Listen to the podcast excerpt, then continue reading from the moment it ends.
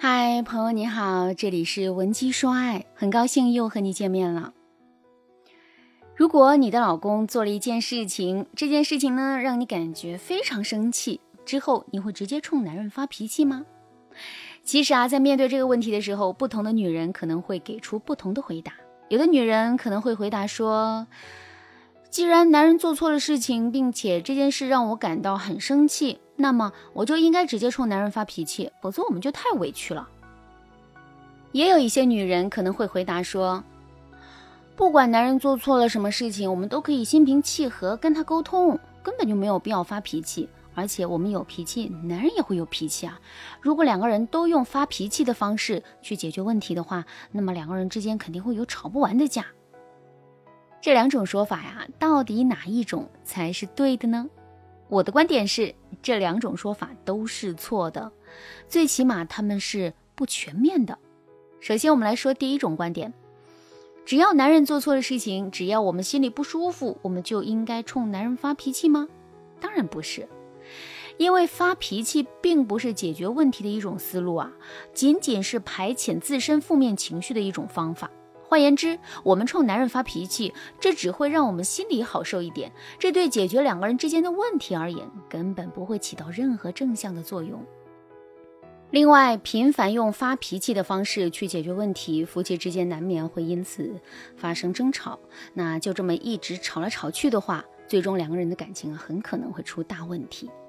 那下面我们接着来说第二种观点啊，男人做错的事情，我们感觉很生气。但是我们一直把负面情绪压抑在心里，完全不冲男人发脾气，这种做法是对的吗？当然也不对。我们要知道的是，一个人内心的负面情绪不会凭空产生，也不会凭空消失。如果我们不把这些负面情绪释放出来的话，这些情绪啊就会一点一点的累积在我们的心里。等到这些负面情绪累积到我们身体无法承载的程度的话，他们就会集中爆发出来。为什么很多平时性格特别温和、一点脾气都没有的人，会突然在某一天做出极端的事情来呢？其实啊，这就是因为他们内心的负面情绪压抑的太久了。当然了，在现实生活中啊，确实有一些特别能忍的人，他们能够一直坚持不发脾气。那不过这并不是一件好事，你会发现。这样的人身体一般不会太好，为什么会这样呢？这是因为这些释放不出去的负面情绪会不断的攻击、伤害他们的身体，最终让他们患上严重的疾病。如果你也遇到了类似的问题，可是却并不想让自己获得不好的结果的话，你可以添加微信文姬零五五，文姬的全拼零五五，来获取专业的指导。好，那听到这儿，可能有些姑娘会说。这发脾气不是，不发脾气也不是，那么我们到底该怎么做呢？其实啊，我们真正应该做的是，学会正确的发脾气。什么是正确的发脾气呢？想要弄清楚这一点，首先我们要知道啊，为什么我们会想要发脾气？其实我们之所以会想要发脾气，是因为我们内心的某些需求没有得到满足。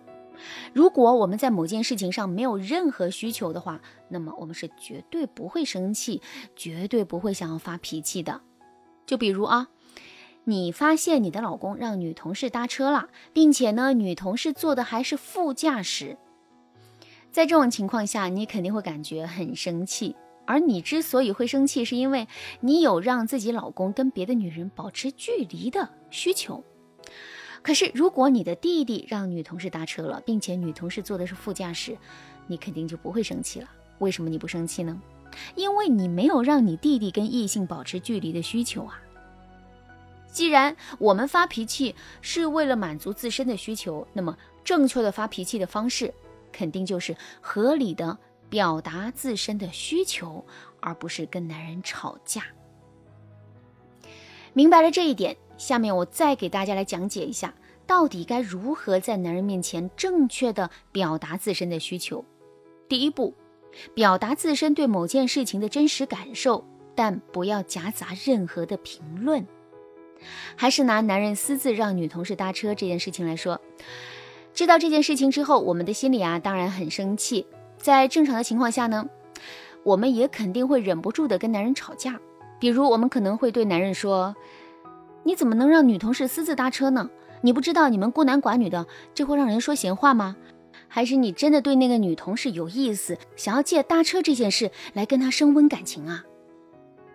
那如果男人根本就没有这个意思的话，我们这么说，无疑是在污蔑男人。这世上没有一个人喜欢被污蔑，所以男人肯定会生气，然后跟我们吵架。正确的做法是，我们只需要平静地表达自己真实的感受就可以了。比如，我们可以对男人说：“你今天让女同事搭车了，知道这件事情之后，我的心里很没有安全感，也有一点不开心。虽然我不确定自己是否应该有这样的感受，但我心里确实是这样。”在这段话里啊，我们纯粹只是表达了自己的感受，没有对男人进行任何的评论和指责，所以男人肯定是不会产生逆反心理的。相反，他会把自身的注意力更多的放在我们的感受和感受背后的需求上。第二步，向男人讲述我们的原则和底线。有句话叫“法无禁止即可为”。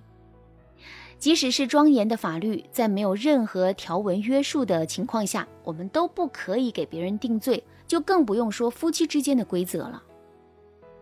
如果我们想让男人听我们的话，并且完全按照我们的心意去做事的话，我们就必须要先给到男人明确的原则。如果我们事先不给男人任何的原则和标准，事后却总是凭借个人的意愿去对男人进行评价的话，那男人肯定会感到无所适从，并且他也很难对我们心服口服。啊，还是拿女同事私自搭车的事情来举例，在向男人表达了我们真实的感受之后啊，我们一定要马上给到男人我们的标准，比如尽量不要让女同事搭车。如果非要搭车，可以再拉上几个别的同事，并且啊，女同事不能坐副驾驶。再比如说，女同事可以一周搭一次车，这个频率已经不低了。如果她天天试图搭车的话，一定要拒绝。我们把这些标准告诉男人之后，男人就知道该怎么做了，并且呀，我们也可以用这些标准来更好的考核男人。第三步，对男人表达夸赞和信任。比如，我们可以对男人说：“你能如实的把女同事搭车的事情告诉我，这说明你对我很信任，并且你为人行得正，坐得端。